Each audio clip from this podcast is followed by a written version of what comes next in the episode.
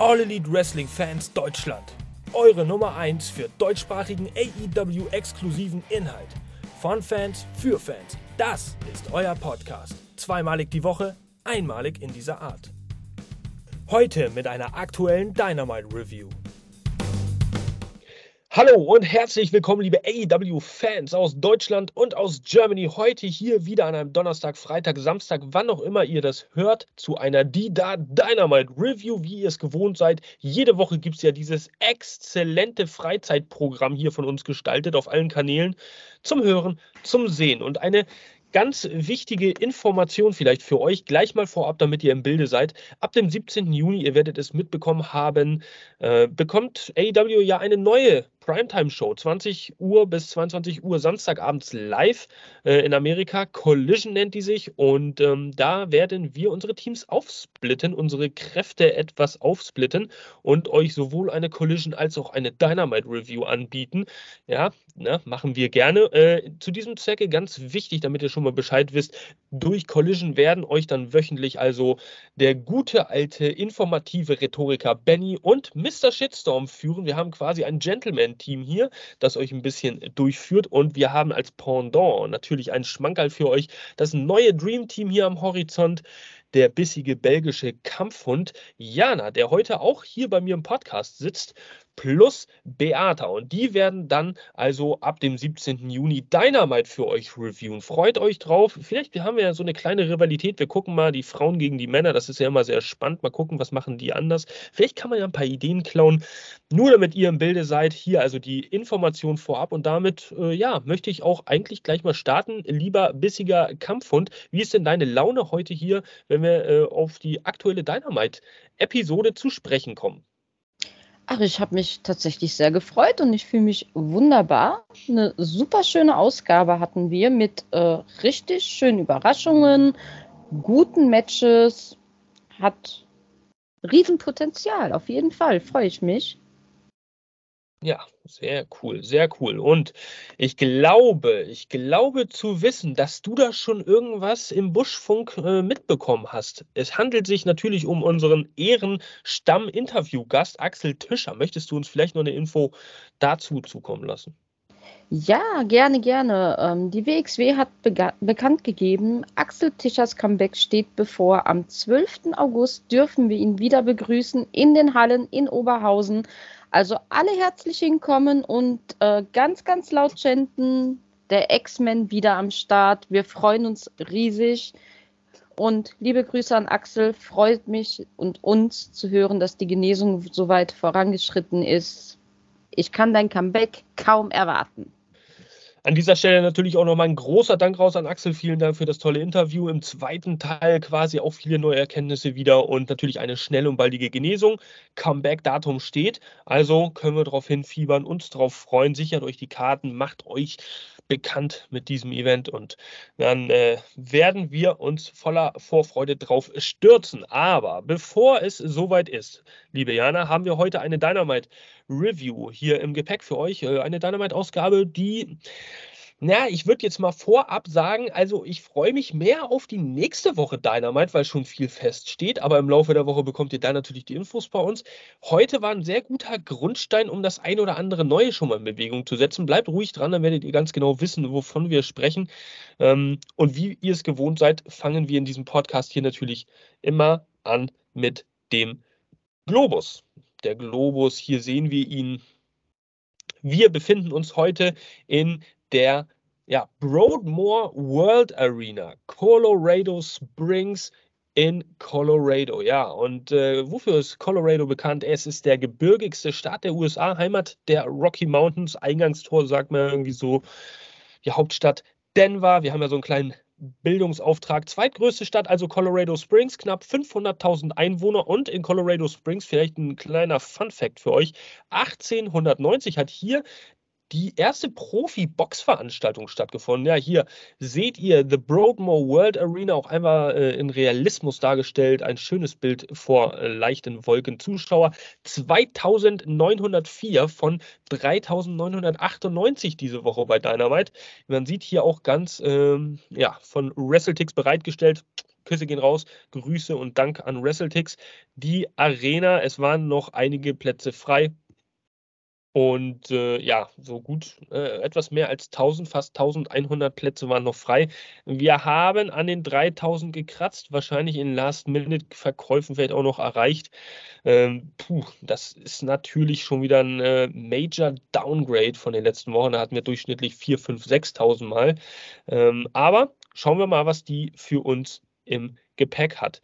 Eure Meinung zur Show vielleicht. Wir haben ja danach gefragt, vorab schon mal Feuerbalken, der legendäre Feuerbalken auf Instagram, den ihr dann irgendwie absenden könnt, der lag bei im Durchschnitt 90 Prozent. Das heißt, ihr seht durchaus diese Dynamite-Folge mit Begeisterung, fandet sie gut bis sehr gut und äh, empfiehlt sie auch weiter. Woran könnte das wohl liegen? Fangen wir doch einfach mal von vorne an, rollen wir die Show doch mal von vorne auf. Wir haben den Opener und wenn die liebe Jana das Wort Opener hört, dann fällt ihr schlagartig ein Name ein. Wer muss im Opener stehen? Ja, wer wohl? Orange Cassidy natürlich. Ähm, er trifft heute auf Swerve Strickland. Und was soll ich sagen? Eigentlich kommt ja jetzt immer diese Phrase, ah, dieses typische Cassidy Opener Match. Aber nein, nein, gar nicht. Es war richtig genial. Ähm, ich halte bisher nicht viel von Swerve Strickland, aber nach diesem Match muss ich ganz ehrlich sagen, es tut mir unheimlich leid, dieser Mensch hat Riesenpotenzial. Er hat Cassidy echt an den Rand der Verzweiflung getrieben. Das war kein klassisches Match, wie wir es kennen.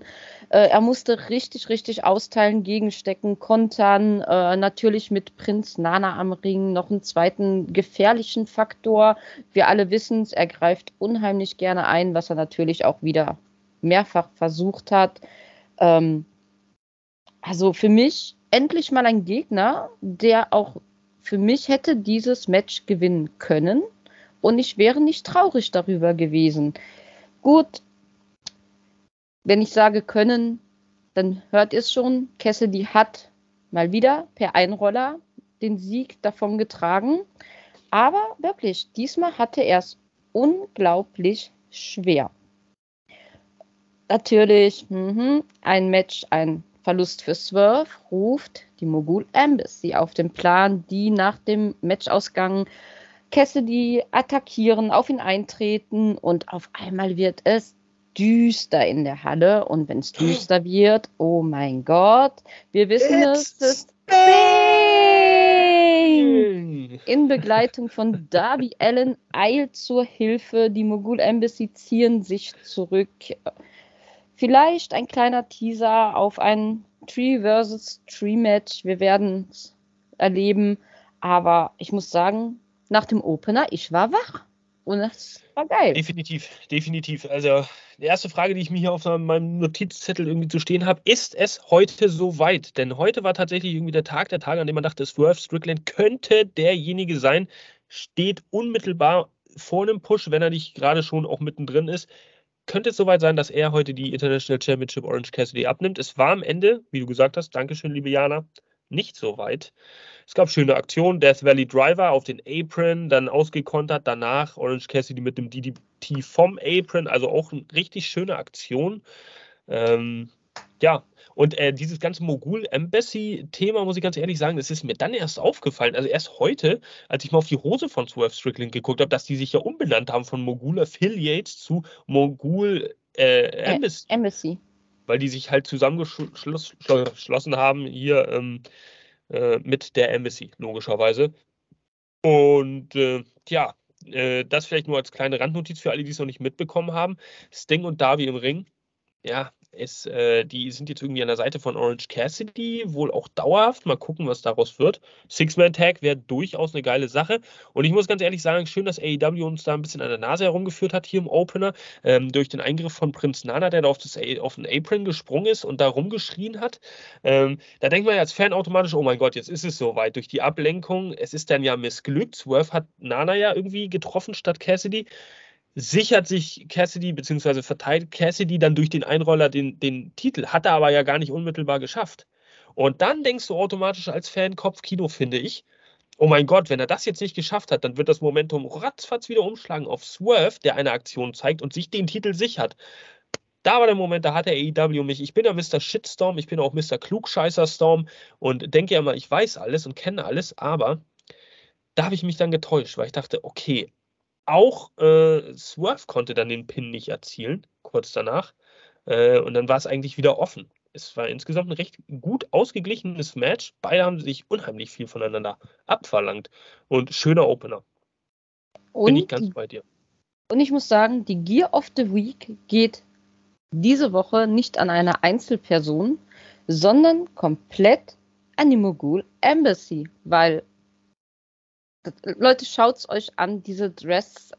Ehrlich, guckt es euch an, ihr werdet verstehen, was ich meine. Da kann man sich nicht entscheiden. Also wenn, dann tut ihr es bitte für uns, schreibt es in die Kommentare. Ähm, ja, es geht an die ganze Gruppierung. Sorry.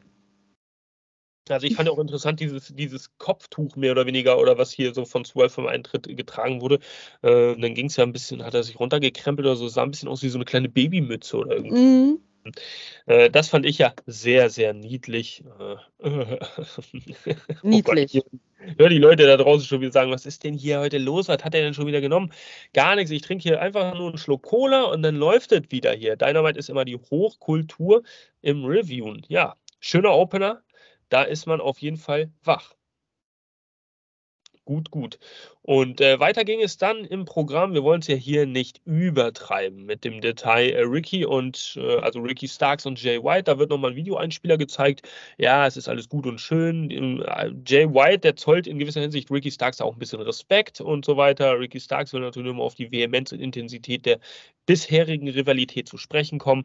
Und es ist einfach nur so ein kleine Push-Promo-Video-Package, was eingespielt wird, damit das Match, was heute stattfinden wird, später, also bleibt dran, bleibt unbedingt dran, noch ein bisschen nach vorne gepeitscht wird.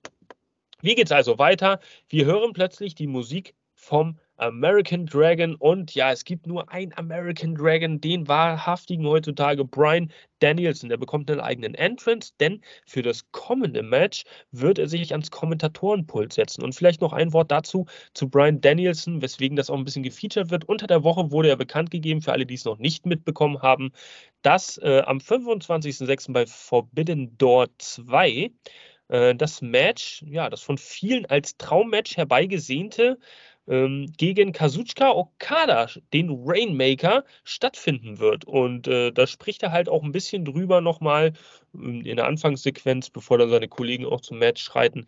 Ähm, ja, er behauptet von sich halt, Brian Danielson, er wäre der Once-in-a-Lifetime-Performer. Also nicht äh, das, was viele Leute über Okada zu sagen haben, sondern das trifft doch eindeutig auf Brian Danielson zu.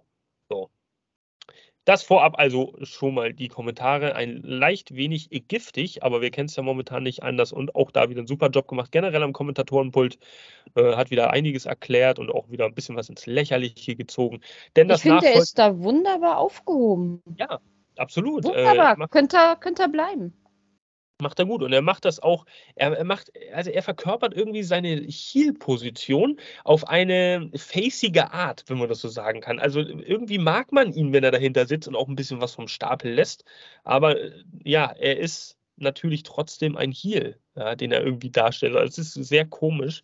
Aber das trifft, und da komme ich gleich drauf zu sprechen, generell auf den BCC so ein bisschen zu, finde ich. Ähm, denn das Match, was er natürlich auch mitkommentieren soll, ist jetzt das folgende. Und zwar äh, Chaos, da komme ich gleich drauf zu sprechen, gegen den Blackpool Combat Club durch Wheeler Utah, John Moxley und Claudio Castagnoli vertreten. Chaos besteht ja aus den Best Friends und Rocky Romero. Und jetzt vielleicht, um am Anfang mal ein bisschen die Verwirrung irgendwie wegzunehmen. Ich habe mich gefragt, und das geht euch da draußen bestimmt auch so, was ist denn jetzt der Deal? Chaos, okay, äh, die Best Friends kenne ich. Rocky Romero sagt mir halt auch was. Chaos, äh, nicht jeder verfolgt japanisches Wrestling. Deswegen hat der Mr. Shitstorm, ich verfolge es halt auch nicht äh, wirklich, sich mal ein bisschen auf äh, Recherche begeben und hat herausgefunden, äh, dass Chaos tatsächlich ein äh, recht großes Stable bei New Japan Pro Wrestling ist ähm, welches unter anderem auch gegen den Bullet Club gefädet hat äh, in seiner langen, langen Existenz. Seit 2009 äh, wurde es gegründet von Toru Yano und einem gewissen Shinsuke Nakamura. Ähm, wichtiger jetzt in dem Kontext, vielleicht für euch noch zu wissen, wer auch Member bei Chaos ist seit 2012. Und zwar niemand Geringeres als Kazuchika Okada. Ha, jetzt wird nämlich plötzlich ein Schuh draus. Warum hat man dieses Match so angesetzt? Ja, warum trifft jetzt BCC auf Chaos mit Brian Danielson am Kommentatorenpult? Ah, bling! Das Match ist natürlich der Auslöser. Hallo Leute. Und das finde ich ein bisschen schade. Fällt mal kurz deine Einschätzung, Jan. Das finde ich ein bisschen schade von AEW, dass sie sowas nicht näher beleuchten.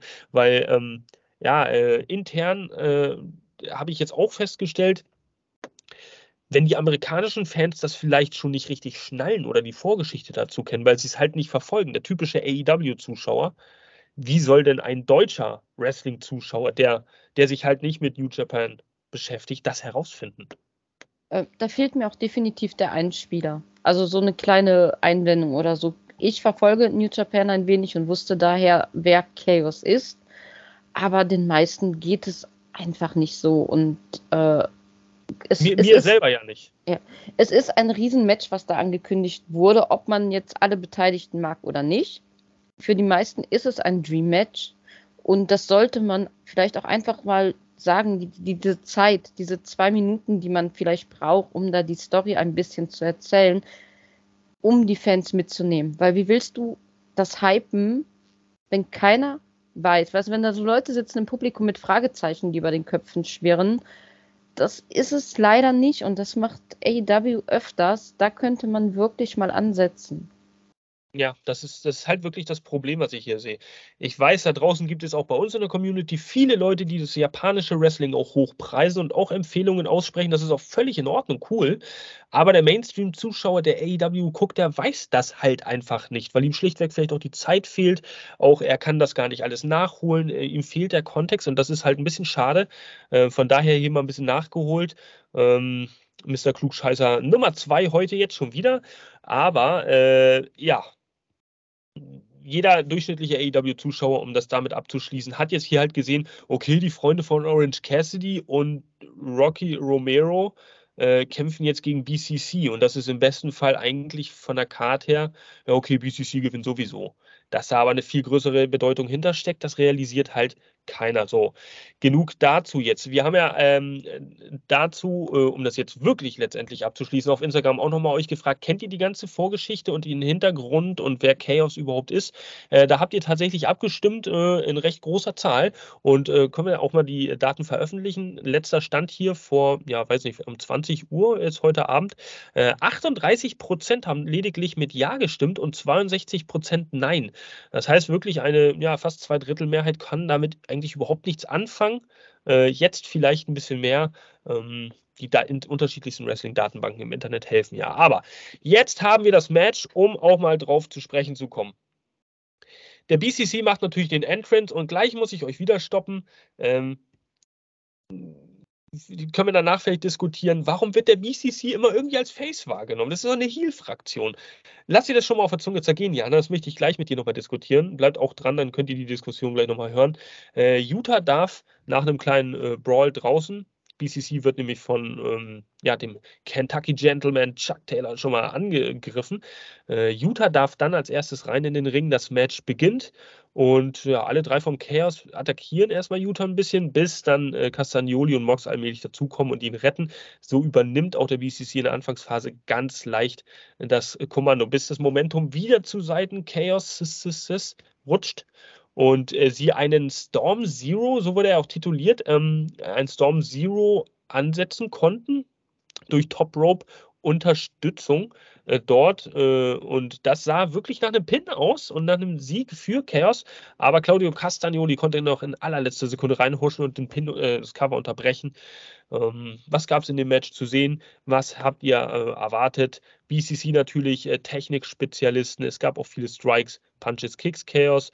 Die waren durchaus ein bisschen härter in der Gangart. Es gab durch Rocky Romero auch den ein oder anderen High-Flying-Akzenten, äh, unter anderem äh, einen schönen Outside-Moonsault, sprich vom dritten Ringseil nach draußen gesprungenen Moonsault auf Castagnoli, der diesen Moonsault aber im Flug quasi als in dem Uppercut dann abkontert. Eine sehr schöne, lustige Aktion, äh, um sich das mal anzugucken, rechnet auch keiner mit. Aber im Endeffekt, äh, nach einem sehr ja, doch recht gleichmäßig aufgeteilten Match, muss ich auch hier mal sagen. Ähm, Gab es dann wieder so eine Double-Team-Aktion, wobei Moxley dann den Sieg für den BCC erringen durfte durch Rear Naked Choke. Und nebenbei Wheeler Utah, der hat gar nicht aufgehört mit seinen Ellbogenschlägen. Das ist ja auch so ein Signature Trademark Move des BCC, um da äh, die Nackengegend dahingehend schon ein bisschen zu schwächen. Der Gegner, der hat einfach weitergemacht, auch nach äh, Abläuten des Matches und hat dann natürlich Moxley nochmal richtig schön gepusht nach dem Motto: Ja, gut gemacht, Junge, mach ihn fertig. Aber auch geil, wie Brian Danielson am Mikro die ganze Zeit jeden Ellbogenschlag einfach mitkommentiert hat und dabei abgegangen ist, als würde er selber zuschlagen. Also das war grandios das macht natürlich unheimlich viel aus. Ne? Und ich finde auch unterschwellig pusht das auch jemanden wie Wheeler Utah, der, muss ich ganz ehrlich gestehen, bei mir noch nicht richtig gezündet hat. Aber ich schätze, ich schätze sehr wohl diese ganzen Bemühungen von AEW und auch das Booking, dass man ihn natürlich ein bisschen mehr ins ja, Spotlight gibt oder ein bisschen mehr showcasen möchte, gerade in diesen Trials-Matches, die ganz oft anstehen. Ähm, unheimliches Talent, definitiv. Aber es fehlt noch ein bisschen an Charisma. Ich glaube, er muss sich noch mehr aufbauen, noch mehr Siege wirklich erringen für den BCC. Die, also die Pins machen noch mehr und, und äh, ein bisschen mehr rausstehen. Hm? Wer hat es von Anfang an gesagt? Tja, wahrscheinlich äh, wäre Don Cesco hier, würde sagen, Don Cesco hat es gesagt. Mm, lassen wir mal so stehen, ne? Ähm, vielleicht zu dem Match, also es ist natürlich ein Vorbote für das Match, was bei Forbidden Door stattfinden soll, das Singles-Match. Wir gucken, ob es da vielleicht auch noch Team-Action gibt. Bislang ja noch nichts weiter bestätigt. Äh, warum wird der BCC als Face-Fraktion? Äh, ich meine, macht AEW irgendwas falsch oder ist Nein. das einfach das, dass die Fans einfach einen Moxley nicht hassen wollen, einen Utah nicht hassen wollen, auch einen Castagnoli nicht hassen können? Das, die ähm, sind einfach so over.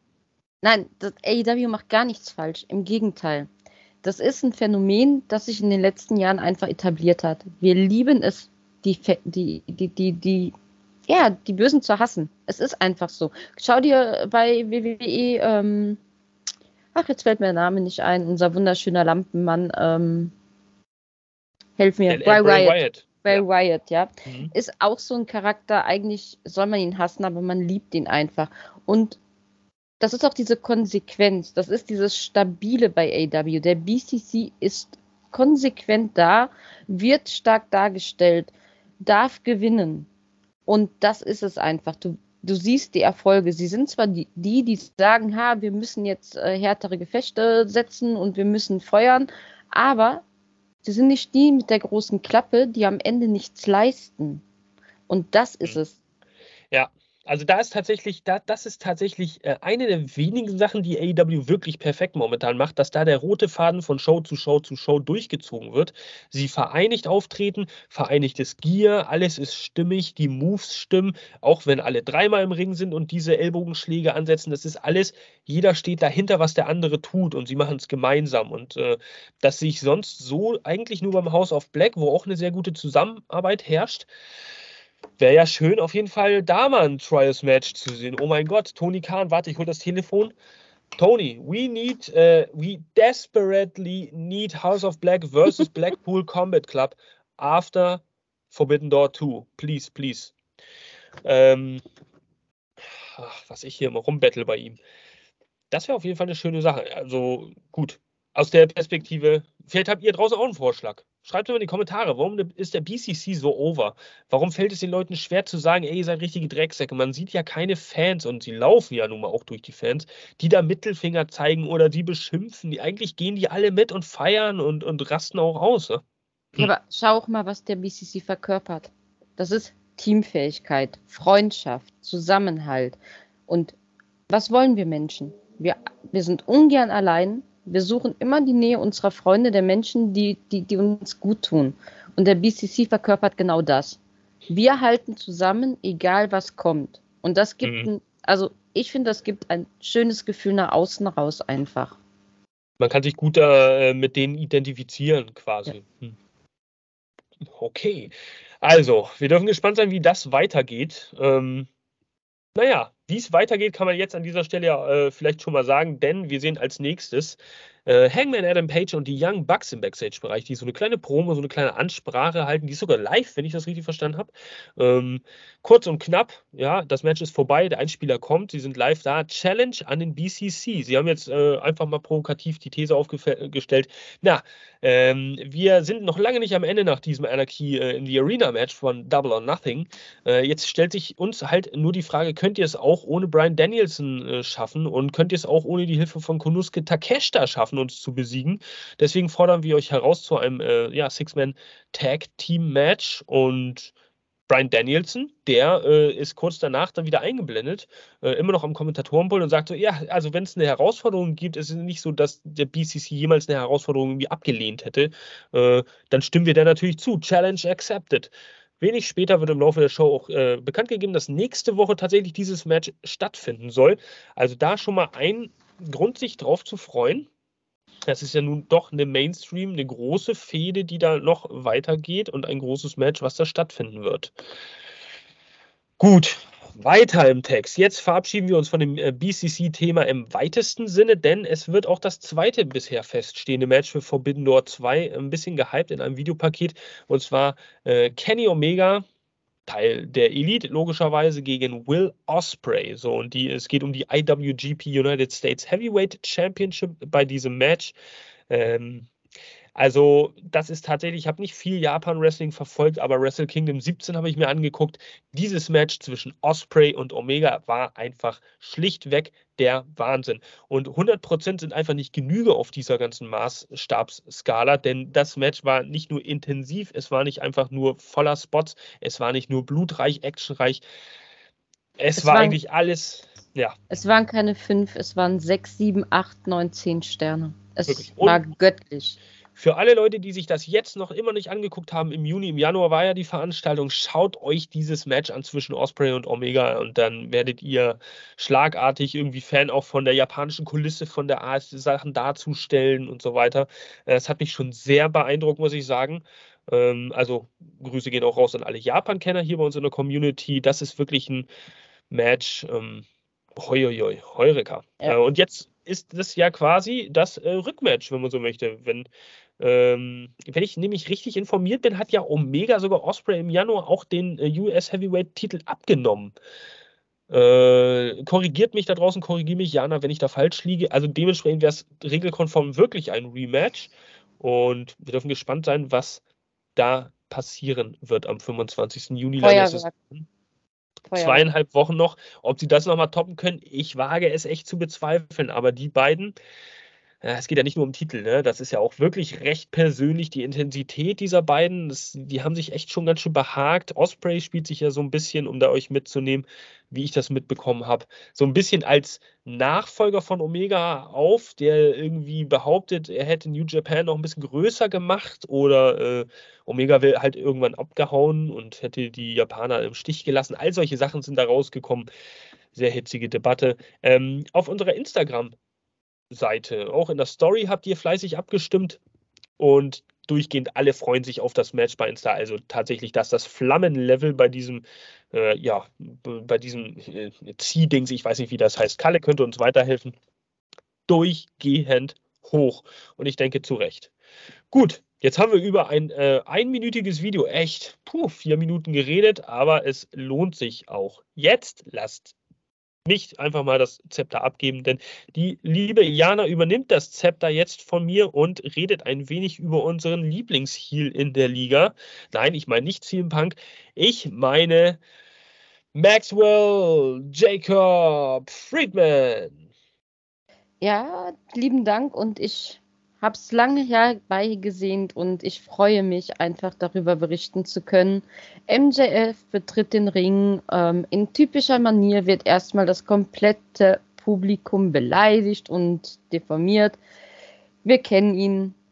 Ähm, ja, unser Maxwell, etwas größenwahnsinnig, erklärt mal, dass es überhaupt keine Konkurrenz mehr für ihn gibt. Uh, nobody is on the level from the devil. Wir wissen es alle. Ähm, und dann die Musik ertönt und wir haben es erwartet, wir haben es gewünscht. Adam Cole erscheint auf der Bildfläche. äh, kommt in den Ring und MJF macht etwas, was wohl keiner erwartet hätte. Er verteilt erstmal Komplimente. Nachdem er sich von CM Punk damals als junger Fan abgewandt hatte, ist er auf Ring of Honor gestoßen. So eine Promotion, die in seinen Augen einfach nur totaler Mist war. Doch dann dann sah er ihn, äh, Adam Cole im Ring, und er war so beeindruckt. Äh, er hat alles verfolgt und aufgesaugt und Wahnsinn. Aber, aber, aber, ja, jetzt heute fragt er sich, Mann, was ist denn aus dir, Adam Cole, geworden?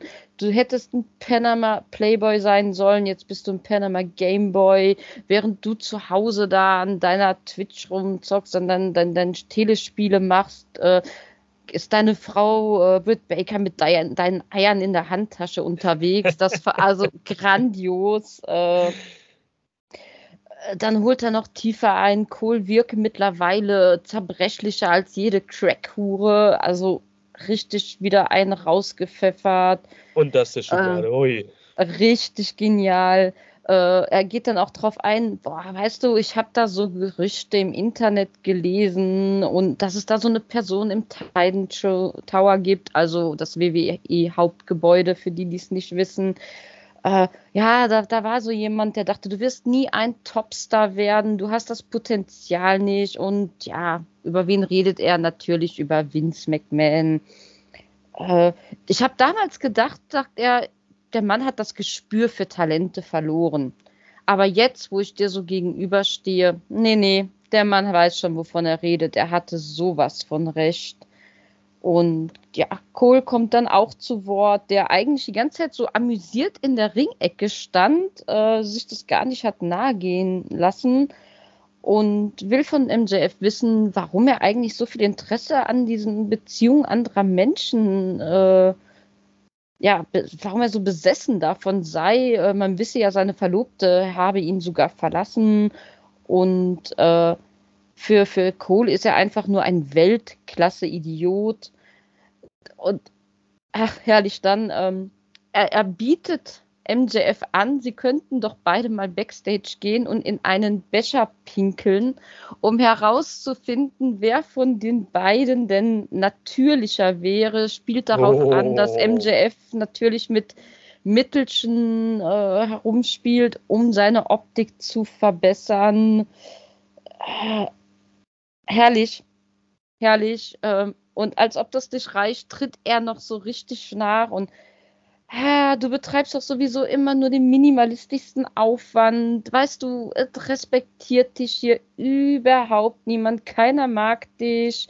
Äh, keiner kann dich leiden. Frag diese Leute selber, du wirst es sehen. Aber MJF schaut die ganze Zeit so desinteressiert, nimmt sich das Mikro. Niemand respektiert mich. Oh, ich glaube, ich weine mal auf mein Geld. Und das höre ich von ja, Keith Lees Manager. Natürlich spielt er da so auf ein Gerücht, äh, das es damals gab, dass die WWE äh, Adam Cole gerne an die Seite gestellt hätte von Keith Lee als sein Manager, weil er eben nicht dieses Potenzial zum Topstar hatte. Kurz darauf hat Adam Cole ja auch seinen Vertrag nicht verlängert und äh, hat bei AEW unterschrieben. Äh, Cole meinte daraufhin nur, äh, ja, typisch du, du traust dich ja überhaupt nicht gegen mich anzutreten, du versuchst jetzt wieder nur von allem abzulenken, damit du nicht gegen mich antreten musst. Und äh, ha, er sagte dann noch und ich liebe es, the people here knows I'm better than you, so eine kleine Anspielung auf eine absolute Lieblings-Catchphrase bei AEW, Natürlich fühlt sich MJF komplett provoziert und äh, ich tritt jeden Tag gegen dich an, ist mir egal. Cole hat sein Ziel komplett erreicht, verlässt den Ring mit den Worten, ja gut, dann haben wir ja unser Match. Ein verdatterter MJF bleibt zurück. Und nächste Woche, wir kriegen es, ein Eliminator-Match. Und sollte Cole MJF besiegen, bekommt er die Chance auf den Titel. Leute, ich liebe es. Danke AEW. Ich wollte es, ich kriege es. Und wer von euch da draußen denkt, Och, Jana, die hat da jetzt ganz schön detailliert rausgehauen und äh, so viel über diese Promo gesagt. Leute, das war, war noch nicht mal, das war noch nicht mal detailliert. Das war, äh, das war eine absolute Gold-Promo. Ich möchte nicht sagen, also äh, das war eine Punk-MJF-Promo, das war noch, da fehlte noch ein bisschen was zu, aber sie war verdammt nah dran. Und es wurde halt mit so vielen Wahrheiten und Halbwahrheiten und Spekulationen rumgespielt, wie ein MJF es natürlich im allerbesten Sinne kann. Und Adam Cole überraschenderweise für mich auch kontern konnte. Ähm, unheimlich war. Also wirklich, man kann jede Sekunde genießen. Irgendwann schreibt man auch hier so als jemand, der so Podcasts aufnimmt, gar keine Notizen mehr mit, sondern genießt es einfach nur und merkt sich das auch, weil es so glorreich ist. Das ist wirklich eine Promo, die müsst ihr euch auf YouTube notfalls nochmal reinziehen, äh, separat. Das ist einfach der äh, blanke Wahnsinn gewesen. Also schön. Und schön auch, dass auf diese Art und Weise diese Fehde eröffnet wird, ähm, weil ich mich die ganze Zeit gefragt habe, okay, Adam Cole ist logisch als nächster Nachfolger auf die AEW Championship, aber wie wollen sie den Stein ins Rollen bringen?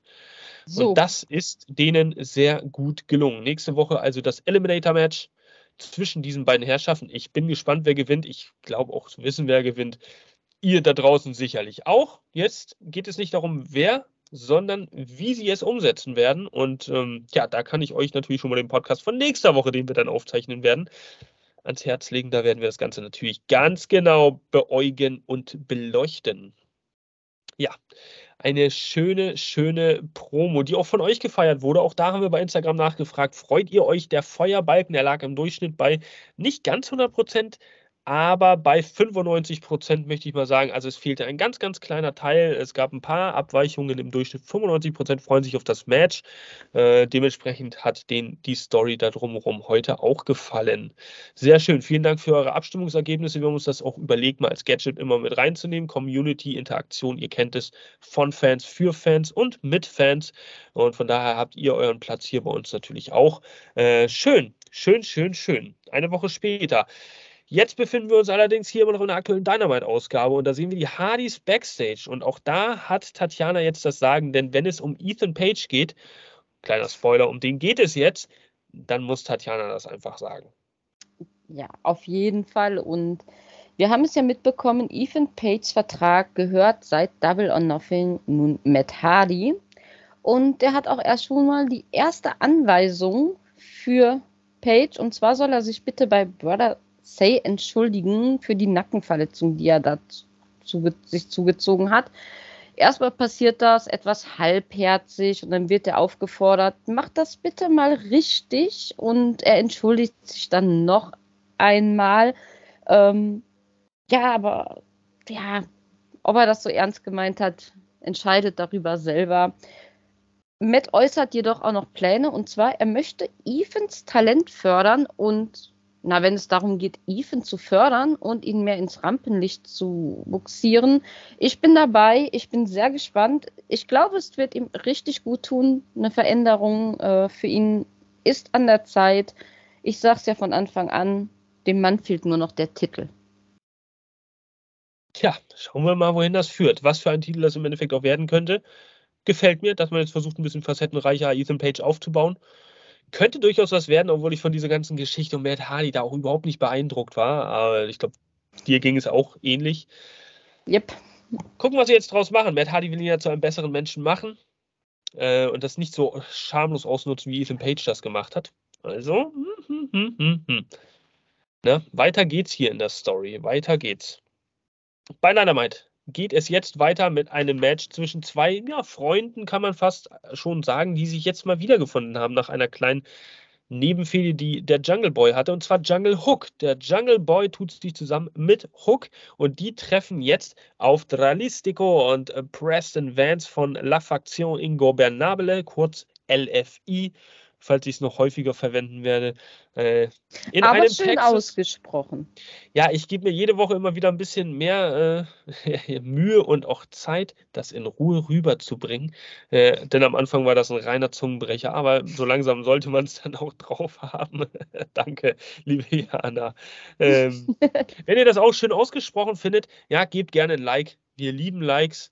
Ähm, könnt ihr immer gerne drauf hitten auf den Button. Also, es geht jetzt in einem Texas Tornado Tag Team Match ordentlich zur Sache. Texas Tornado, keine DQ, alle sind drin, alle sind aktiv. Es kann passieren, was passieren kann. Jeder kann jeden pinnen. Es gibt keine regulären Tag-Versuche von den jeweiligen Partnern. Von daher, lieber Mr. Shitstorm, hol jetzt Luft. Während der Entrance von Jungle Hook äh, gibt es äh, schon die Attacke. Ähm, nein, äh, während der Entrance von äh, LFI gibt es schon die Attacke von Jungle Hook, die aus dem Ring rauskommen und eben diese dann anfangen zu behaken und zu bekämpfen.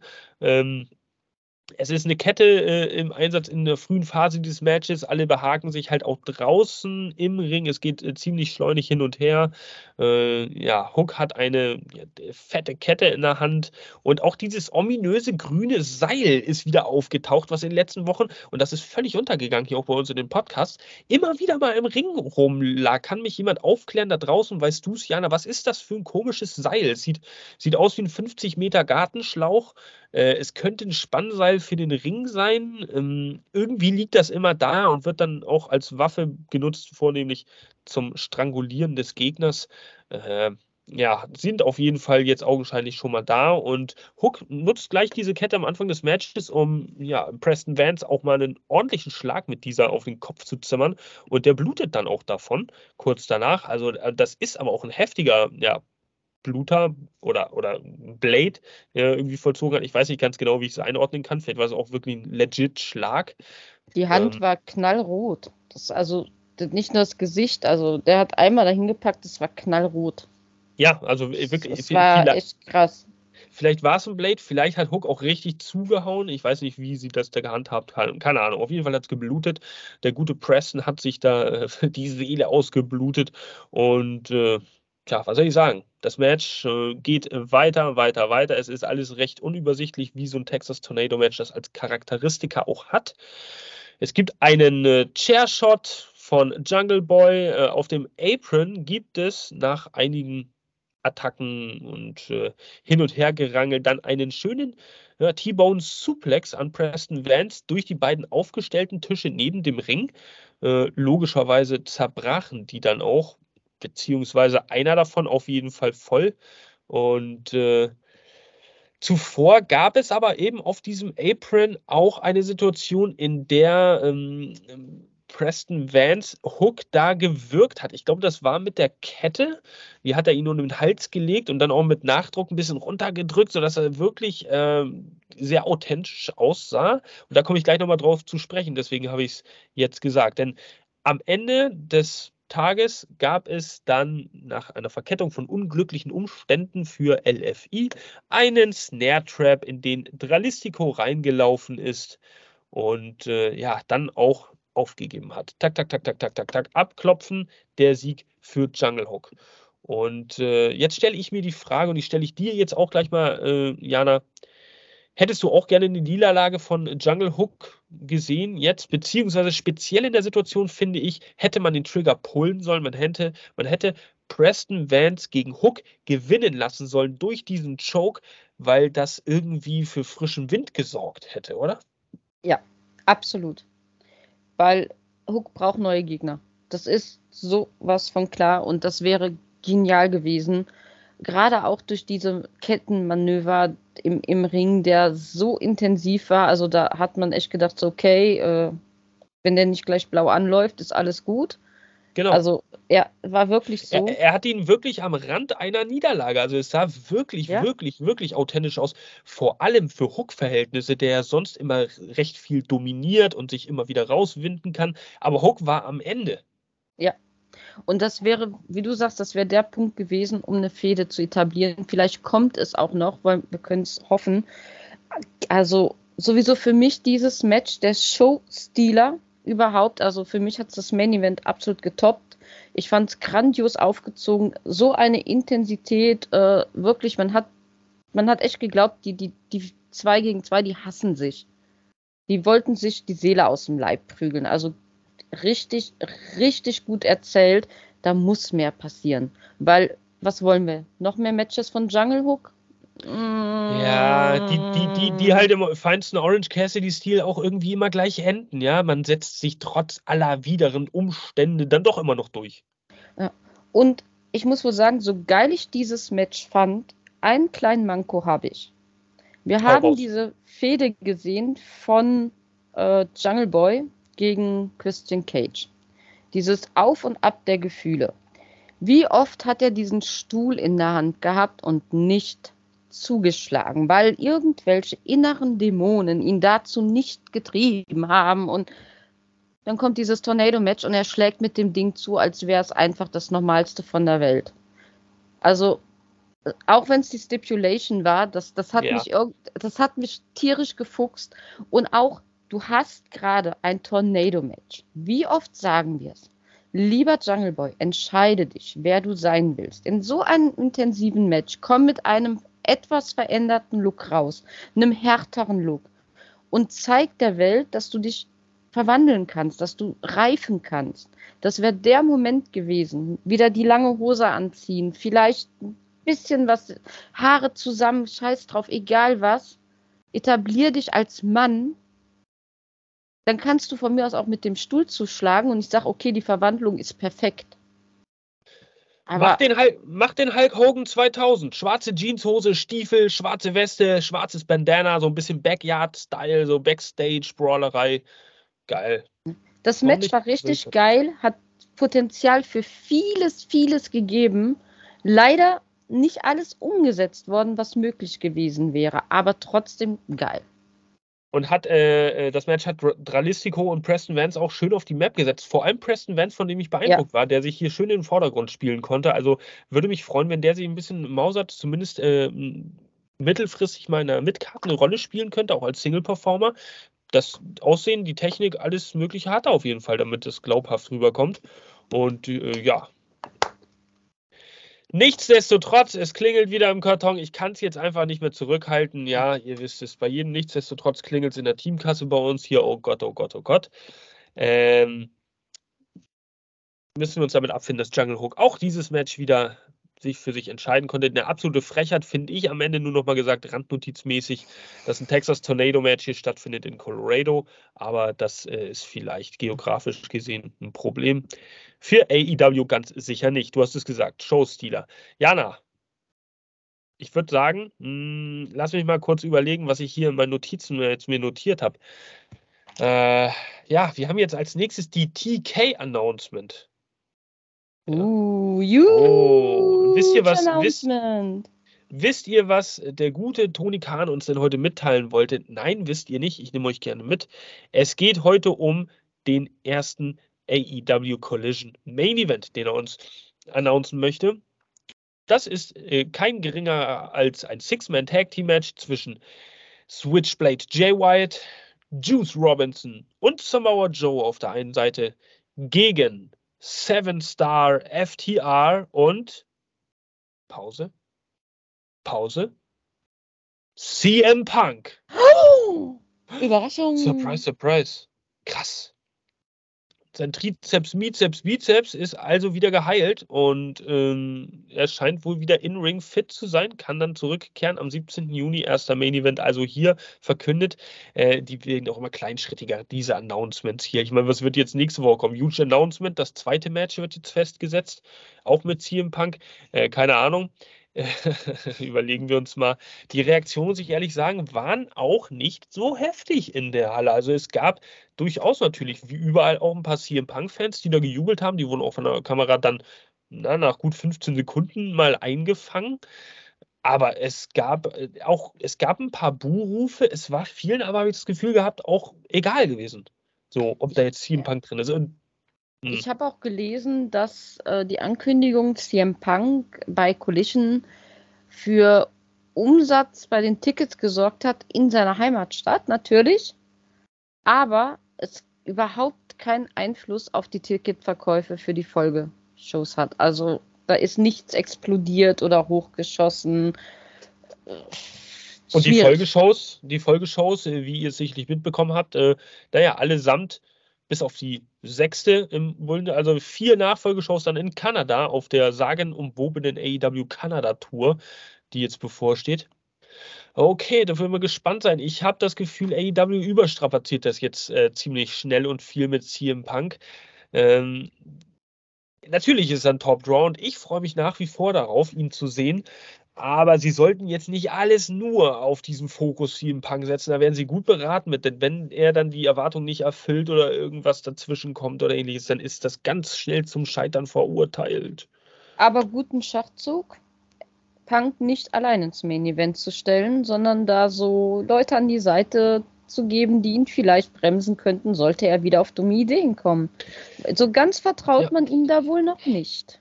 Ja, oder man ist einfach sehr nah am Puls der Zeit. Äh, das beweist einmal mehr, dass Tony Khan ganz genau weiß, was die Internet-Wrestling-Community so irgendwie tratscht und was aber auch so auf den sozialen Kanälen alles so gepusht wird. Und äh, FTA plus CM Punk, das war ja gerade in dieser Auszeit jetzt immer eine sehr, sehr hartnäckige Freundschaft, die die beiden zueinander oder die drei zueinander gepflegt haben, auch auf den Social-Media-Kanälen. Von daher nur folgerichtig, dass man da jetzt das Match so ansetzt. Äh, dürfen wir gespannt sein. Ihr werdet hier auf unseren Kanälen, ach, ich habe die Ehre, mit dem guten Benny diese Show zu reviewen, diese erste und den Main Event auch. Natürlich dürft ihr es hier dann auch nicht verpassen und mitbekommen. Also, wie waren die Reaktionen bei uns hier auf Instagram? Da wollen wir euch natürlich auch wieder mitbekommen. Äh, eure Meinung haben wir gefragt. Wie sehr freut ihr euch? Es gab zur Auswahl Yeah, Boo und welchen Main Event? So, und äh, für Yeah haben tatsächlich 73 Prozent der äh, Abstimmenden gestimmt. 73 Prozent Yeah, 18 Prozent Boo und 9 Prozent welchen Main Event. So, die haben es äh, vielleicht noch nicht irgendwie richtig mitbekommen oder leben noch ein bisschen hinter der Zeit, nicht böse gemeint, äh, äh, haben das noch nicht mitbekommen, dass heute was announced wurde. Tatsächlich so eine überwältigende Zahl, das habe ich äh, von den Kommentaren unter CM Punk News in den letzten Wochen so nicht wahrgenommen und auch nicht erwartet. Aber tatsächlich freuen sich viele deutsche Fans aus unserer Community wahrscheinlich auf dieses Match und die CM Punk Geschichte auch dahinter. Huh, wir lassen uns überraschen. So, weiter geht's jetzt. Wir haben jetzt Konuske Takeshita in Action, wie es für uns angekündigt wird. Der kommt natürlich nicht alleine zum Ring, der kommt mit Don Callis und da wird euch auf diese Reise die gute Jana mal mitnehmen, denn, naja, in Action bedeutet eigentlich nur ein wunderschönes Squash-Match gegen einen Lokalmatador, in diesem Fall Damon Ace, der ich finde eine richtig gute Statur auch hatte, also eigentlich auch ein äh, glaubwürdiger Gegner hätte sein können. Ja, hätte sein können. Fahrradkette. Ähm, ja, natürlich lässt Takeshita dem Matador überhaupt keine Chance. Ähm, ein Knee Strike, der so richtig gesessen hat und das ganze Ding war einfach gelaufen. Schade, aber in Action heißt nun mal, bitte geht nicht pinkeln, dann ist das Match vorbei. So sieht's aus. Und äh, vielleicht nochmal kurz, bevor du da weitermachst, grätsche ich dir einmal rein. Äh, noch ein paar Worte zu Damon Ace. Auch da, ich finde es immer so ein bisschen respektvoll, wenn man sich versucht, ein bisschen mit denen zu beschäftigen, den Lokalmatadoren und da vielleicht euch auch mal ein paar Infos ranbringen, nur damit ihr es mal gehört habt. Ich sage euch nur so viel und das soll auch nicht äh, disrespektvoll, äh, dis despektierlich, wie man glaube ich sagt, wirken. Aber wenn es zu einem Wrestler bei Cage Match äh, noch nicht mal einen anklickbaren Link gibt, dann heißt das schon tatsächlich viel. Ich konnte in meiner äh, langen Internetrecherche trotzdem einiges für euch rausbekommen. Und zwar Damon Ace ist momentan der RMP Twitch Champion. RMP steht für diesen, äh, ja, in diesem Fall für Rocky Mountain Pro äh, Wrestling, die ähm, ja, Veranstaltungen in Colorado, Sitz in Colorado haben, Veranstaltungen in Colorado äh, äh, an den Mann bringen und die auch live auf YouTube äh, ja, übertragen. Sehr nett gemacht. Ich habe mir auch mal ein, zwei Videos reingezogen. Kann ich euch nur empfehlen. Schaut euch das mal an. Da ist der Damon Ace nämlich recht dominant und äh, ja, gute Statur, du hast es gesagt, da wäre mehr möglich gewesen, aber gut, man möchte jetzt Takesha natürlich ein bisschen nach vorne bringen und äh, so viel vielleicht zum guten Damon. Vielen Dank für deinen Auftritt, viel Erfolg weiterhin. Widmen wir uns nun mal Takesha und Callis. Ja, und eigentlich waren ja drei Protagonisten, denn die Fans waren mal wieder so laut, es buhte durch die Halle, dass Don Kellis am Mikro gar nicht zu reden kam und es kam wie letzte Woche dazu, dass Kunuske erstmal in seiner Landssprache ein paar Worte an uns richtete. Ich kann immer noch kein Japanisch, es tut mir unheimlich leid, ich habe es immer noch nicht verstanden. Ich habe so gelacht. Ja, aber Don Kellis kommt dann doch zu Wort, um uns, ja, vorzujammern, was er uns eigentlich letzte Woche schon vorgejammert hat. Alles, was Omega im Leben erreicht hat, konnte er nur durch ihn erreichen. Omega ist schuld an allem, was passiert ist. Äh, er hat ja Will Osprey nur dank ihm besiegen können und ja, Kenny war ja eigentlich ein Krebs im Körper und was macht man mit Krebs? Man schneidet ihn raus. Und meine neue Familie und ich, wir werden euch ein für alle Mal aus AEW entfernen, das Elite aus AEW. Ja, jammer und heul doch bitte in dein Kopfkissen oder erzähl's deinem, deinem, weiß ich nicht, deinem Friseur oder so. Hm, ja, ja. Me and my family cut the elite out of AEW. Krass, me and my family. Also wer das wohl sein wird, er hat ja Takeshita schon als eine Art Sohn bezeichnet. Ähm, dürfte interessant sein auf der Road to Forbidden Door oder darüber hinaus, wer da vielleicht noch joint, wer da hinzukommt. Ich glaube, wir sind was ganz Großes dran am äh, tatsächlich am bezeugen, Don Callis, der ein recht gutes, kompetitives Stable um sich aufbauen möchte. Und mit ihm als Sprachrohr finde ich auch sehr plausibel, sehr glaubhaft. Würde ich mir auch echt gerne angucken. Aber da kommt es jetzt auch darauf an, wer da noch weiter joint und wie das dann aufgezogen wird. Ähm, nukleare Heat. Und mal gucken, wen Kenny aus seiner Reise mitbringt. Ja, natürlich. Ja, das äh, ist eine sehr interessante Geschichte, der natürlich auch immer noch im Ausland irgendwo rumtingelt, wo auch immer. Das ist ja noch nicht äh, bekannt gegeben. Äh, Japan, Kanada, äh, keine Ahnung, Grönland, irgendwo. Ähm, jetzt möchte ich euch äh, zum Abschluss aber nochmal irgendwie einen kleinen Negativgedanken mitgeben und euch die Illusion eigentlich nicht rauben, aber ich tue es trotzdem. Kann es sein, liebe Jana, und, oder täusche ich mich? Dass diese ganzen Buhrufe, dass diese Reaktionen da eingepiped wurden von AEW? Dann ja. habe ich das doch, also äh, ich bin jetzt kein super Zuhörer oder sowas, aber ich meine, es hörte sich wirklich übertrieben laut an und auch ähnlich zu den letztmaligen Reaktionen, die sie bekommen haben. Und wenn ich mir jetzt angucke, dass wir hier knapp 2000 Zuschauer weniger hatten oder zweieinhalbtausend Zuschauer weniger, hm, tut mir leid, ähm, dann glaube ich das nicht so ganz, dieses ähm, also die Buhrufe, ich habe auf die Lippen der, der, der Fans sehr geachtet, auf die Mimik. Es gab definitiv Buhrufe. Die Frage ist, waren es Klar. Einspieler oder wurden die Mikros extra laut gestellt? Weil das macht eine Promotion ja auch unheimlich gerne. Ähm, aber wenn du genau hinsiehst, dann siehst du teilweise Buhrufe, wo Reihen im Publikum geschlossene Münder haben. Ja, das ist es nämlich das, auch. Also wenn man das, das irgendwie wird es unterbewusst einem auch so wahr. Wie habt ihr das wahrgenommen da draußen in der Community? Schaut euch natürlich die Szene gerne mal an während der Promo. Ja, es erinnert ein bisschen an Goldberg. Goldberg, da wurde, das wurde auch ja mal eingepiped, um Leute zu animieren. Ah, finde ich ein bisschen schade. Aber ich will es nicht kaputt machen, dieses aber, ganze aber Momentum. Es gab Buhrufe. Das ist nicht äh, von der Hand zu weisen. Und Kellis und Takeshita sind ja echt prädestiniert gerade, ne? Ja, natürlich, definitiv. Und äh, das zeugt eigentlich nur auch nur davon, dass AEW sie in eine ganz gewisse Richtung hindrängen möchte. Von daher äh, ist es denen wohl auch wichtig, dass das ganze Ding gut läuft. Einmal mehr dürfen wir gespannt sein, wie sich das entwickelt. Sehr schön. Bin ich also doch nicht irgendwie äh, von allen guten Geistern verlassen worden. Also zumindest nicht in der Hinsicht. Der paranoide Jasper. Ja, so kann man das auch ausdrücken. Äh, dann hat das noch jemand anders wahrgenommen. Wir widmen uns jetzt einem Käfig. Äh, Christian Cage. Also im wahrsten Sinne des Wortes, der äh, sich in einer Promo hinten zu Wort meldet. Es rappelt im Karton, wenn man so möchte. Wir sehen ihn nämlich vor ding, der Tür einer Umkleide. Entschuldigung.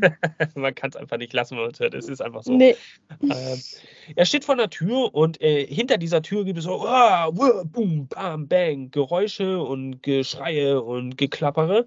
Was passiert da wohl? Christian Cage kommt einmal drauf zu sprechen, kurz so, Arn Anderson, du blöder alter Schuft, wenn du nicht gewesen wärst, ich hatte meine Hand schon am Titel, eigentlich bin ich inoffizieller TNT-Champion, dann wäre ich jetzt auch offizieller Titelträger und hätte gegen Wardlow das Match gewonnen bei Double or Nothing. Aber du musstest dich ja unbedingt einmischen hier in mein Leather-Match und mich attackieren und mich daran hindern.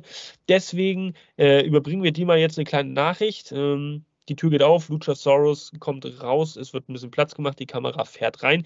Wir sehen in diesem Raum am Boden völlig zerstört und Hemd zerrissen und so weiter und so fort. Brock Anderson, der Sohn von Arn Anderson, der da, äh, ja, man munkelt, womöglich attackiert wurde von Luchasaurus. Äh, äh, es besteht eine sehr hohe Wahrscheinlichkeit, dass das da passiert ist. Und äh, ja, ich weiß nicht, was, worin mündet das jetzt, diese Fehde? Vielleicht in Christian Cage gegen Arn Anderson. Ähm, gucken wir. Oder Brock Anderson verteidigt natürlich die Familienehre. Er wird gegen Luchasaurus. Ja, ich dachte allerdings, dass wir jetzt äh, Luchasaurus gegen Wardlow sehen, ne? Ja, aber danach, danach, nach dem Match ist vor dem Match. Also wir werden als nächstes jetzt erstmal Wardlow und Brock Anderson mit Arn Anderson im Tag Team Action sehen gegen Luchasaurus und Christian und das wird dann langfristig, denke ich mal, auf Wardlow gegen Luchasaurus hinarbeiten. Vielen Dank, Mr. Shitstorm, für Ihre ausführliche Analyse und Ihre Prognose. Gut. Abgehakt. Es geht weiter hier bei Dynamite mit einer Women's Action. Das darf natürlich nicht fehlen. Chris Statlander ist heute wieder, mhm. äh, ja, hier. Chris Statlander ist wieder da, um Anna JAS zu konfrontieren, beziehungsweise umgekehrt. Es geht um die AEW TBS Championship. Für alle, die es noch nicht mitbekommen haben. Chris Statlander hat natürlich Jade Cargill besiegt. Ja, also neue TBS Championess und sie verteidigt den Titel heute gegen das Mitglied hier von der Jericho Appreciation Society. Und Anna Jay wird begleitet von Matt Menard, den ich unheimlich geil finde. Das ist für mich die Gier. Äh, es äh, war geil, Gebiet. ja. Ich will so eine Jacke unbedingt haben, die Matt Menard da anhatte. Es ist so ultra geschmacklos. Die muss ich einfach haben. Also, wenn jemand mir eine Freude machen möchte, Mr. Shitstorm, dann schreibt mir und schenkt mir so eine Jacke. Vielleicht hat jemand so eine rumfliegen, die er nicht mal anzieht. Ach, ich trage sie dann auch jede Woche äh, in Ehren im Podcast. Auf jeden Fall finde ich Matt Menard generell, fällt ein kurzes Wort zu ihm, äh, überhaupt underrated. Ich finde ihn als Single-Performer so unfassbar gut. Ich finde, er braucht Angelo Parker nicht. Ich finde, Angelo Parker hat nicht das Potenzial von Matt Menard und Matt Menard wäre als Single-Performer durchaus geeigneter, auch in einer Manager-Position wie hier jetzt in diesem Match. Denn was der für Mimiken drauf hat, wie durchgeknallt der ist, wie gut er das auch einfach alles verkauft, wie gut er da eingegriffen hat mit irgendwelchen Ablenkungsmanövern, das ist einfach. Ach, ich, will, ich will den Namen seiner Gesichtscreme. Das ist, ja. Ja, genau. ernsthaft. Genau. Wirklich. Wieso, weil er so ein glattes Gesicht hat oder was? Oder der so hat keine Falte, der Mann. Ob das, entweder ist das Botox oder die geilste Gesichtscreme des Jahrhunderts. Das liegt daran, dass er die ganze Zeit sein Kaugummi so, so, äh, und er redet auch bei den Promos von anderen Leuten vom JAS auch immer mit und redet in die Kamera. Das heißt, alles ist immer automatisch gestrafft. Das ist Wahnsinn. Ich will das auch. Ja, ist einfach geil. So, gucken wir mal, wo die Reise hingeht für Matt Mena. Jetzt haben wir auf jeden Fall erstmal TBS Championship hier on the line. Das äh, Match startet leicht. Es gibt äh, einige schöne Grappling, ja, äh, Grapp, Grapple-Manöver, Grappling-Aktion. Ähm, oder Grapple-Aktion vielmehr, ein Headlock-Takeover, der wird immer mal wieder ausgekontert, einmal von Anna Jay und dann wieder von Chris Deadlander. Äh, es gibt von Chris Deadlander dann auch nach einem Auskonterversuch auf dem Boden im Front-Face-Lock wieder einige Grapple-Aktionen. Äh, und wir sehen dann ganz kurz nach hinten geschwenkt Taya Valkyrie, die auf dem Bildschirm im Backstage-Bereich zuschaut. Also hm, das zweite Mal in Folge, also die zweite Woche in Folge, schaut Taya Valkyrie zu, wie Chris Deadlander den Titel jetzt aufs Spiel setzt. Sehr gespannt. Ähm, ich komme nochmal drauf zu sprechen. Matt Menard mischt sich immer wieder ein. Es ist, äh, äh, auch mega plausibel, wie er das macht. Irgendwie ist es anders, als wenn ein Prinz Nana da rumflippt oder sowas, wie zuvor gesehen heute bei Dynamite. So Matt Menard, der schreit einfach auch da äh, Chris die ganze Zeit an, so, äh, what are you gonna do, what are you gonna do, und schreit sie einfach an. Das ist einfach so geil, schaut es euch an. Es soll dann von Anna Jay einen Queen Slayer geben, wenn ich das richtig mitbekommen habe, weil den Moves bin ich nicht ganz so sicher immer. Richtig. Ähm, der Queens, Dankeschön, Jana, der Queen Slayer, der wird aber ausgekontert von Chris Statlander in einen, ja, einfach erstmal ausgekontert, stehend und sie nimmt dann im Kontermanöver Anna Jay zum Tombstone hoch. Das sorgt dann auch für die erfolgreiche Ver äh, Titelverteidigung seitens Chris Statlander und wir sehen einmal mehr hinten Taya Valkyrie, die darüber sehr verärgert scheint, dass Chris ihren unverdienten Titel, den sie so wird es wahrscheinlich interpretiert werden, äh, weiterhin verteidigen kann. Und ja, Feder also gegen Taya Valkyrie? Fragezeichen, Ausrufezeichen, würde ich sagen. Ja. Gut, Chris Statlander steht also 2 zu 0, beziehungsweise 3 zu 0, wenn man das Jade Cargill Match mitzieht, steht 3 zu 0. Die neue Streak ist am Laufen und es war äh, auch wieder ein ausgeglichenes Match. Jana dürfte es nicht so gefallen haben, äh, würde als Kritikpunkt wahrscheinlich wieder sagen, hm, warum stellt man eine Chris Statlander nicht, naja, dominanter da als Championess? Aber, aber Anna Jay ist halt auch ein Kaliber, ne? auch schon seit Jahren bei AEW, die kannst du auch nicht so vermurksen. Und ich muss ehrlich sagen, das war ein Frauenmatch, das ich mir sogar recht gerne angesehen habe, weil ich fand, es war stimmig. Die beiden agieren sehr schön zusammen. Ja. Ähm, auch, es waren richtig heftige Moves teilweise dabei, also für die Frauen. Das hat, ich würde, ich, liebe Grüße gehen raus an Beata. Ich freue mich übrigens schon auf unsere gemeinsamen Dynamite-Reviews. Ähm, um, um, um sie zu zitieren, das war fesch, das äh, hat Spaß gemacht und das will ich mir wieder ansehen. Das hat gefetzt. Genau. Gut. Dabei belassen wir es einfach mal. Statlander also mit der erfolgreichen Titelverteidigung hier bei AEW Dynamite. So, jetzt schalten wir einmal ganz kurz in den Backstage-Bereich, denn wenn natürlich irgendwie Women's Action da ist, dann äh, blendet man auch schnell nochmal Tony Storm ein. Die steht im Backstage-Bereich dahin mit Ruby Soho herum, die wieder seltsame Bewegungen mit ihrer Zunge über die Zähne macht. Also ganz komische Gesichtsmimik da. Äh, aber nur meine äh, Interpretation. Tony Storm äh, erzählt einfach ein bisschen so, ja, bla bla bla. Im Endeffekt lief es darauf hinaus. Nächsten Mittwoch trifft die Siegerin aus dem bevorstehenden Fatal Four-Way Match bei Rampage, dazu gleich mehr, auf mich und erhält, wenn ich es richtig verstanden habe, eine Chance auf die AEW World Heavyweight Championship. Denn das ist das Match uh, What It's All About bei Rampage. Da treffen dann nämlich Dr. Britt Baker, DMD, äh, Sky Blue Nyla Rose und Mercedes Martinez, ihres Zeichens äh, ehemalige Ring of Honor Women's Champion vor Athena, wenn ich richtig informiert bin, ähm, aufeinander und die Siegerin dieses Matches wird dann am nächsten Mittwoch also eine Titelchance bekommen. Sehr interessant. Ja, Jana, die deutet schon an für alle Zuhörer.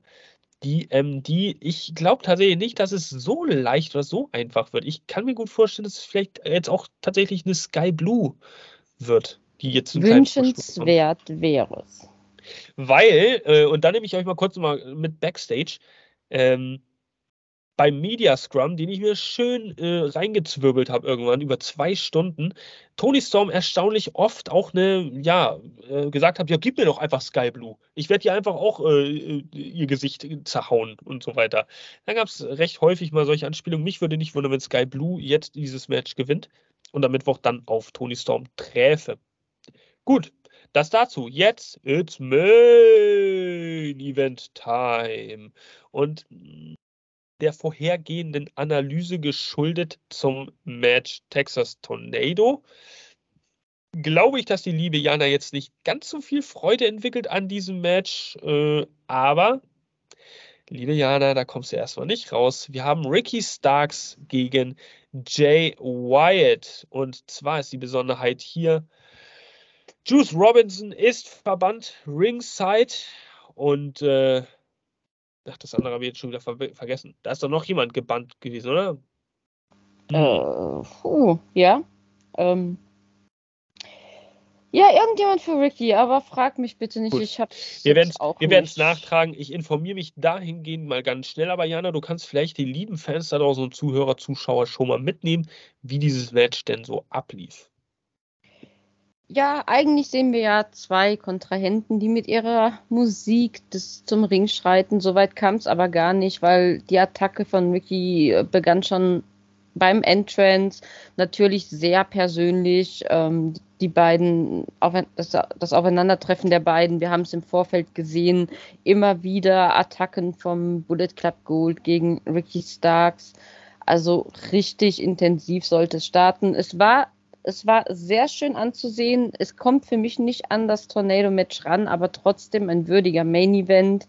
Äh, ja, es blieben mir nur keine großen Manöver irgendwie im Gedächtnis. Es gab ein, ein, ein paar Spears, es gab einen schönen Rossambo, aber was wirklich im Gedächtnis blieb, ist halt einfach der Kick mit dem Fuß gegen den Ref, der dann zu Boden ging, wo natürlich wieder Kontroversen entstanden und die große Überraschung des Abends. Ähm, die Gunn-Brüder schlichen sich heran, griffen ein. Es setzte den 3 to 10 zu Juma gegen Ricky Starks. Natürlich die ganz sofort wieder durch das Publikum heraus und äh, White kann dann den Blade Runner ansetzen. Pin, kontroverser Sieg. Major. Schließen, sie, hm? schließen sich gut. die Guns nun dem Bullet Club Gold an. Wir werden es erfahren. Das ist die Frage, die sich mir auch gestellt habe. Ich habe eine Antwort. Äh nicht darauf, aber zumindest meine Meinung dazu, äh, Major, Major, Major Upgrade für den Bullet Club Gold, wenn es soweit kommen sollte. Bisher war er mir eigentlich relativ egal, weil es wurde ja oft gemunkelt oder gemutmaßt und auch erzählt, es ist eigentlich so, der Bullet Club, naja, ist ein bisschen verkommen zu so einer Art NWO-Geschichte. Er wird überall mal wieder äh, neu erfunden oder ja, es wird alles ausgenutzt. Der Bullet Club ist halt ein großer Name, okay, aber dann gibt es Splitterparteien hier, dann gibt es ein paar Mitglieder da in der Liga und es ist ja doch nie das, was es einmal war. Ähm, aber die Guns, und ich halte sehr große Stücke auf die Guns, gerade als Heel-Persönlichkeiten, würden dem Bullet Club Gold gerade als Tag-Team neben Juice Robinson und Jay White so gut tun. Definitiv, weil sie auch so viel davon von denen lernen könnten, aber alle voneinander lernen könnten. Das wäre für mich einfach unheimlich stimmig und schlüssig. Ich würde mich freuen. Ja, und würde dieser Gruppierung auch mal irgendwo einen Sinn geben, weil im Moment sind ja sehr viele Viererparteien unterwegs. Und wir brauchen auch immer mal wieder neue Gegner für den House of Black, die sich da ja, ja, irgendwie zusammenschließen könnten. Also jetzt, darf, jetzt darf man halt nur diesen roten Faden, den man irgendwie immer mal, ich habe das Gefühl, bei jeder Dynamite neu für irgendwas aufbaut, den darf man nicht immer wieder ganz aus dem Auge verlieren. Man muss auch mal dranbleiben jetzt über ein paar Wochen. Natürlich verärgert man 10, 20 Worker im Backstage-Bereich, die vielleicht nicht ihre Zeit bekommen. Aber wenn du jetzt drei, vier Wochen mal am Ball bleibst, dann positionierst du so ein Stable stark. Das kannst du bei zwei Stables machen über vier Wochen. Dann kannst du zusätzlich in der Zeit vier Singles-Wrestler wieder gut pushen. Und dann hast du erstmal wieder ein bisschen neues neues Futter für den Pay-per-View, für die nachkommende Zeit. Sie sind profilierter. Ähm, oftmals wird aber so ein Wrestler dann auch mal fallen gelassen. Nächste Woche geht eine Story nicht mehr weiter, dann fängt wieder was Neues an. Wer übrigens noch verbannt wurde, Ringside, war nicht nur Juice Robinson, sondern auch von Seite äh, von Seiten Ricky Starks FTR. Natürlich. Ja, konnte einem aber trotzdem auch untergehen, weil FTA gefühlt auch auf sechs Hochzeiten spielen und das ist genau das, was ich mit roten Faden irgendwie meine. Jetzt FTA aber, aber lieber Jasper, roter Faden, wir wissen es und wir erinnern nochmal dran, am 17. Juni startet Collision, zwei Stunden und eine Riesenchance, den roten Faden weiterzuführen, mehr Leute auch im Backstage dann vom Catering rauszuholen, um neue Stories zu erzählen. Also Riesenpotenzial. Der rote Definitiv. Faden zieht sich. Wollen wir hoffen. Aber da trifft ja FTR dann mit CM Punk zusammen auf andere Leute. Das heißt, diese ganze Story ist dann eigentlich auch schon wieder passé mit Ricky Starks. Es sei denn, der stößt jetzt noch dazu. Aber das würde meinen Kopf jetzt sprengen und den von dir und euch da draußen wahrscheinlich auch. Von daher lassen wir jetzt diese ganze Spekulation einmal mehr. Ähm, was von diesem Match letztendlich für mich übrig blieb, ist ein sehr desillusionierter Ricky Starks, der draußen äh, ja vier Minuten nach irgendeiner Waffe gesucht hat, die aber dann auch gar nicht gefunden hat. Ähm, dann hat er die Ringtreppe genommen, hat sie ein bisschen beiseite geschmissen. Da lief dann noch so ein Typi rum an Absperrgitter, äh, der vermeintlich getroffen war, wurde von Ricky Starks, als er die Treppe weggeworfen. Habe ich zumindest so wahrgenommen, äh, weil Ricky dann häufig dahin geguckt hat. Ähm, naja, und dann war das aber doch Jay White, der die Rampe hochgekrabbelt ist und irgendwie so eine ganz äh, obskure, dubiose Situation. Ja, war okay. War ein solides Match. Konnte man sich angucken, aber es bleibt halt auch nichts davon übrig. Das Match, das, da redet in einer Woche kein Mensch mehr drüber und es reicht jetzt auch irgendwie langsam mal mit dieser Ricky Starks Jay White Geschichte. Jetzt haben wir zwei dieser Matches gesehen. Juice Robinson ist auch ausgelutscht. Braucht man jetzt nicht mehr. So. Ich meine, wie viele Grudge-Matches willst du da noch machen? Nützt nichts, vorbei, Zug abgefahren. So. Auf zu neuen Ufern. So, was habe ich hier stehen? Ende. Ende ist Ende. Eine, gute, eine gute Notiz für euch da draußen, für uns natürlich auch. Aufzeichnung einmal mehr, yeah, geschafft. Und äh, ihr habt es auch geschafft, uns zuzuhören. Wie gesagt, es wird ab Collision zwei verschiedene Teams geben. Äh, behaltet es euch im Hinterkopf. Jana und Beata mit dem als Dynamite-Team, Mr. Shitstorm und Benny als Collision-Team. Und dann werden wir mal schauen, äh, wer hier was zu berichten hat ähm, bezüglich Storylines. Ja? Rote Fäden oder nicht. Ihr werdet es erfahren. Die beste Community der Welt. All Elite Wrestling-Fans aus Deutschland und aus Germany. Bye.